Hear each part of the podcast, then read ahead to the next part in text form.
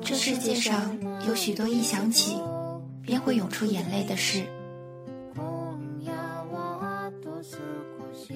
虽然多半时间过得也算潇洒爽朗，不过终于还是会在某辆出租车的后座上，在某家路过的小店前，或者在忙碌到根本没有闲暇的时候，突然听到某个曲子，某个声音，如同沉淀的某个时光片段，被措手不及的重现，心酸却心安。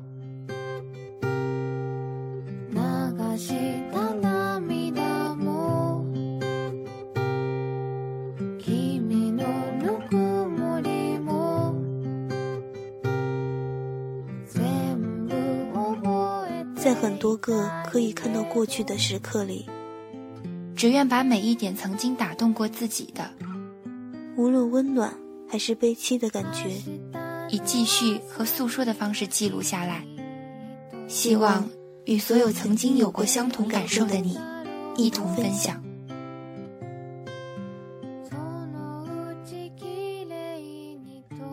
我是纽扣，我是林晴，我在陆生。与你相约。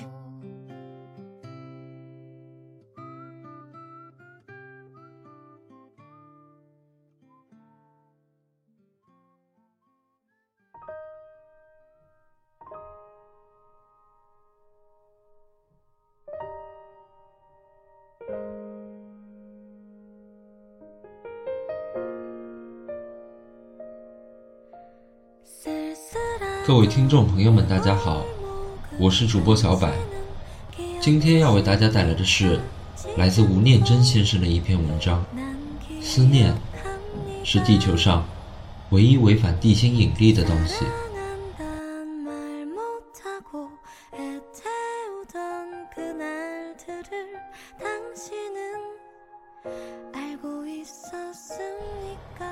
小学二年级的孩子好像很喜欢邻座那个长头发的女孩。常常提起他，每次一讲到他的种种琐事时，你都可以看到他眼睛发亮，开心到藏不住笑容的样子。他的爸妈都不忍说破，因为他们知道，不经意的玩笑都可能给这年纪的孩子带来巨大的羞辱，甚至因而阻断他人生中第一次对异性那么单纯而纯洁的思慕。双方家长在校庆时孩子们的表演场地里见了面。孩子的妈妈说，女儿常常提起男孩的名字，因为他们也一样有默契，从不说破。女孩气管不好，常常咳嗽感冒。老师有一天在联络簿上写，男生邻座的女生感冒了，只要他一咳嗽。他就皱着眉头盯着他看。我问他：“是不是咳嗽的声音让你觉得烦了？”没想到孩子却说：“不是，他咳得好辛苦哦，我好想替他咳。”老师最后写道：“我觉得好丢人，竟然用大人这么自私的想法去污蔑一个孩子那么善良的心意。”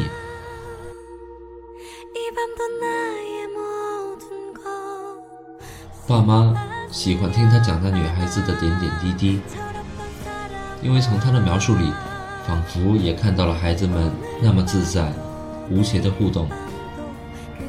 我知道为什么他写的字那么小，我写的那么大，因为他的手好小，小到我可以把他整个包起来哦。爸妈于是想到孩子们细嫩的双手紧紧握在一起的样子。以及他们当时的笑容。他的耳朵有长毛哎，亮晶晶的，好好玩。爸妈知道，那是下午的阳光照进教室，照在女孩的身上，女孩耳朵上的汗毛逆着光线，于是清晰可见。孩子简单的描述中，其实有着无比深情的凝视。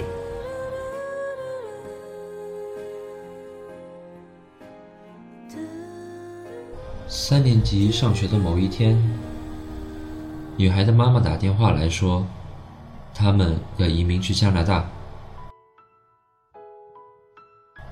我不知道孩子们会不会有遗憾。女孩的妈妈说：“如果有，我会觉得好罪过。”没想到孩子的反应倒是出乎他们意料之外的平淡。有一天下课后，孩子连书包都没有放，就直接冲进了书房，搬下世界旅游的画册，便在地板上翻阅起来。爸爸问他说：“你在找什么？”孩子头也不抬地说：“我在找加拿大的多伦多有什么，因为他们要搬去那里。”画册没翻几页，孩子忽然就大笑起来，然后跑去客厅抓起电话，拨号的时候还是一边忍不住的笑。爸爸听见他跟电话的那一段女孩说：“你知道多伦多附近有什么吗？”哈哈，有瀑布诶。真的，书上写的。你听哦，你家那块瀑布是世界上最大的瀑布。哈哈，骗你的啦，他是说。尼加拉瓜瀑布是世界上最大的瀑布了。孩子们要是有不舍、有遗憾，爸妈心里有准备。他们知道唯一能做的事叫陪伴。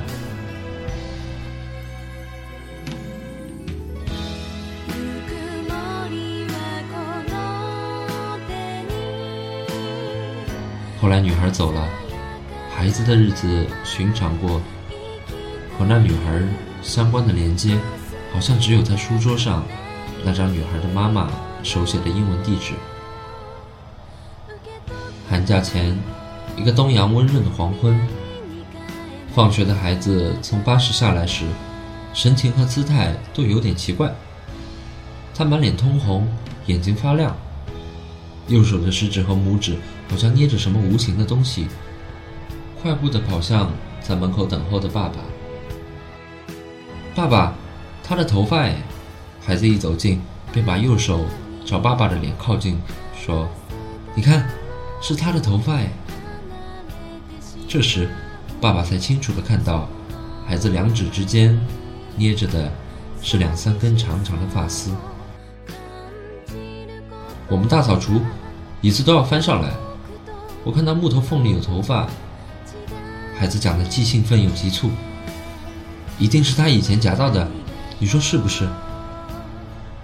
你要留下来做纪念吗？爸爸问。孩子忽然安静下来，然后用力的、不断的摇着头。但爸爸看到他的眼睛慢慢冒出不知忍了多久的眼泪，他用力的摇着爸爸的腰，把脸。贴在爸爸的胸口上，忘情的嚎啕大哭起来，而手指依然紧捏着那几条正映着夕阳的余光，在微风里轻轻飘动的发丝。